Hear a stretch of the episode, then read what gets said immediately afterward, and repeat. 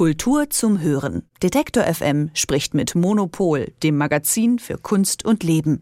Jede Woche bei Detektor FM. Diamanten an sich sind ja schon faszinierend. 8601 Diamanten auf einem Ausstellungsstück sind nochmal faszinierender. Und wenn dieses Ausstellungsstück ein menschlicher Schädel ist, dann ist es ein ganz besonderes Kunstwerk. Die Rede ist von For the Love of God von dem britischen Künstler Damien Hirst. Im Oktober wird es in München im Museum of Urban and Contemporary Art ausgestellt. Was dieses Werk so besonders macht, abgesehen von der Form, darüber spreche ich mit Elke Buhr, Chefredakteurin vom Monopol Magazin. Guten Morgen, Elke. Guten Morgen.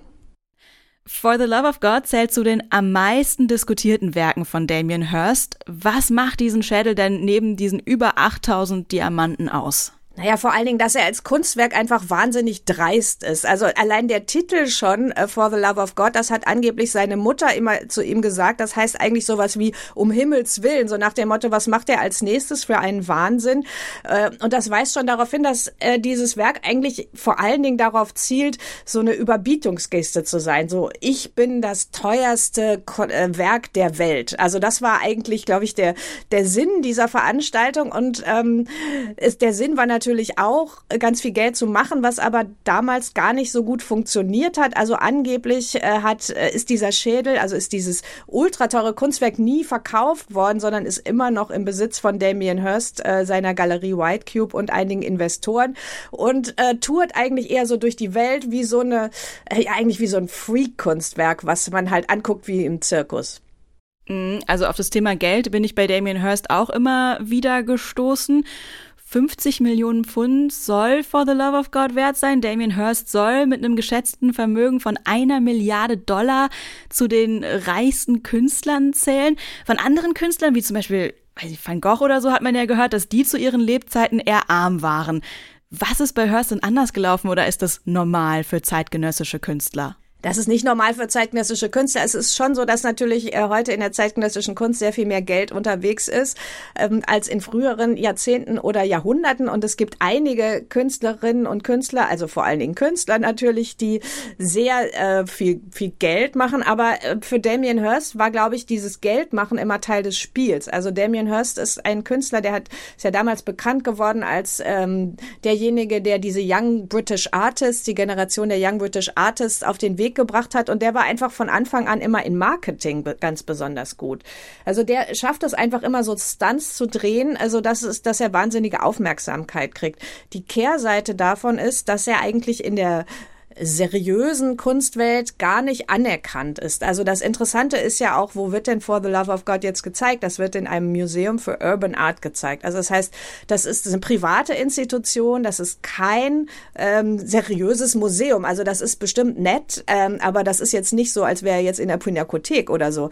Und ähm, das heißt eben auch, dass Damien Hirst äh, gleichzeitig wirklich mega erfolgreich ist und es nicht geschafft hat, in den ähm, seriösen Kunstbetrieb, also in die Museen reinzukommen. Und das finde ich wirklich eine interessante Kombination. Ich finde auch das, was er an Kunst macht, eine interessante Kombination. Er ist ja auch bekannt für Skulpturen aus Tierkadavern, die in Formaldehyd eingelegt sind, hat aber auch Gemälde gemacht, so Dot-Paintings. Wie passt das zusammen? Was ist das für eine Art Künstler? Na, das ist halt auch so ein bisschen das Erbe der konzeptuellen Kunst, die dann so äh, in die sich dann so pop, poppig eigentlich gedreht hat. Also ich finde, dass dieser berühmte Hai von ihm in Formaldehyd, der sich übrigens dann dummerweise ziemlich aufgelöst hat, also ich glaube, das gibt da einige restauratorische Probleme mit dem Werk, ähm, dass der wirklich die Ikone einer, einer, äh, einer Zeit auch ist. Also dass das wirklich so eine ähm, wirklich sehr ironische, auch bösartige Kunst ähm, einer Zeit sehr gut auf den Punkt bringt, während die Dot Paintings dann sind ja eigentlich so Werke, die man unendlich vervielfältigen kann. Also das Dot Painting ist eigentlich dann die Chiffre für Werke, die man gut verkaufen kann. Also wo, wovon man immer weiter weitere Variationen machen kann und jeder Sammler und jede Sammlerin will eins haben.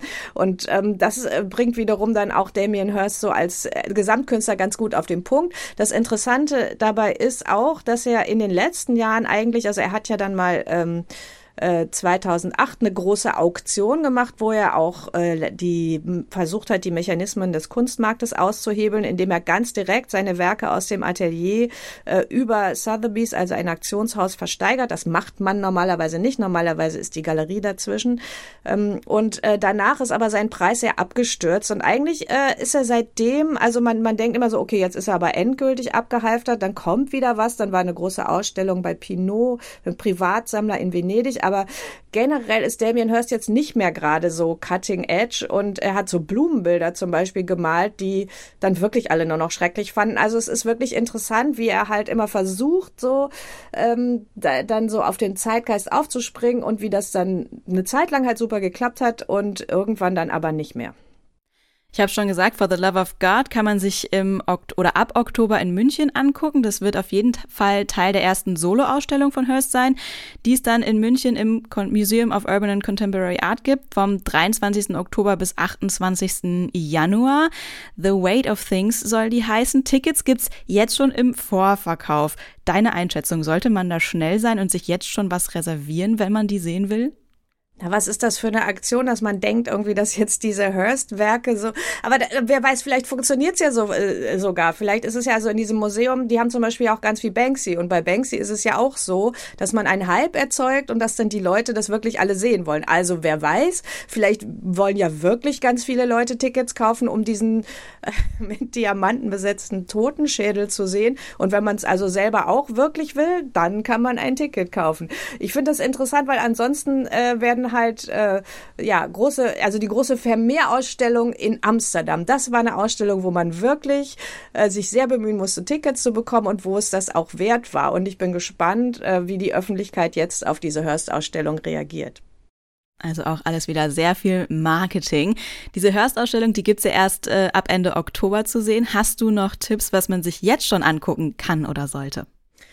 Ja, ähm, in München war ich kürzlich, die läuft noch bis September in der Nicole Eisenman Ausstellung. Wir hatten ja bei Monopol im März das Cover mit Nicole Eisenman und ich habe es jetzt endlich auch selber gesehen. Fantastische Ausstellung, also bloß nicht verpassen. Und was ich mir außerdem selber noch anschauen werde, sehr bald, ist äh, die, die neue Präsentation der Sammlung im Hamburger Bahnhof in Berlin, von der ich nur Gutes gehört habe sagt Elke Buhr, Chefredakteurin vom Monopol-Magazin. Ab Oktober ist For the Love of God ein diamantenbesetzter Schädel von Damien Hirst in seiner ersten deutschen Soloausstellung in München zu sehen.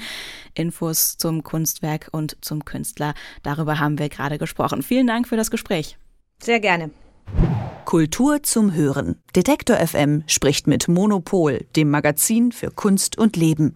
Jede Woche bei Detektor FM.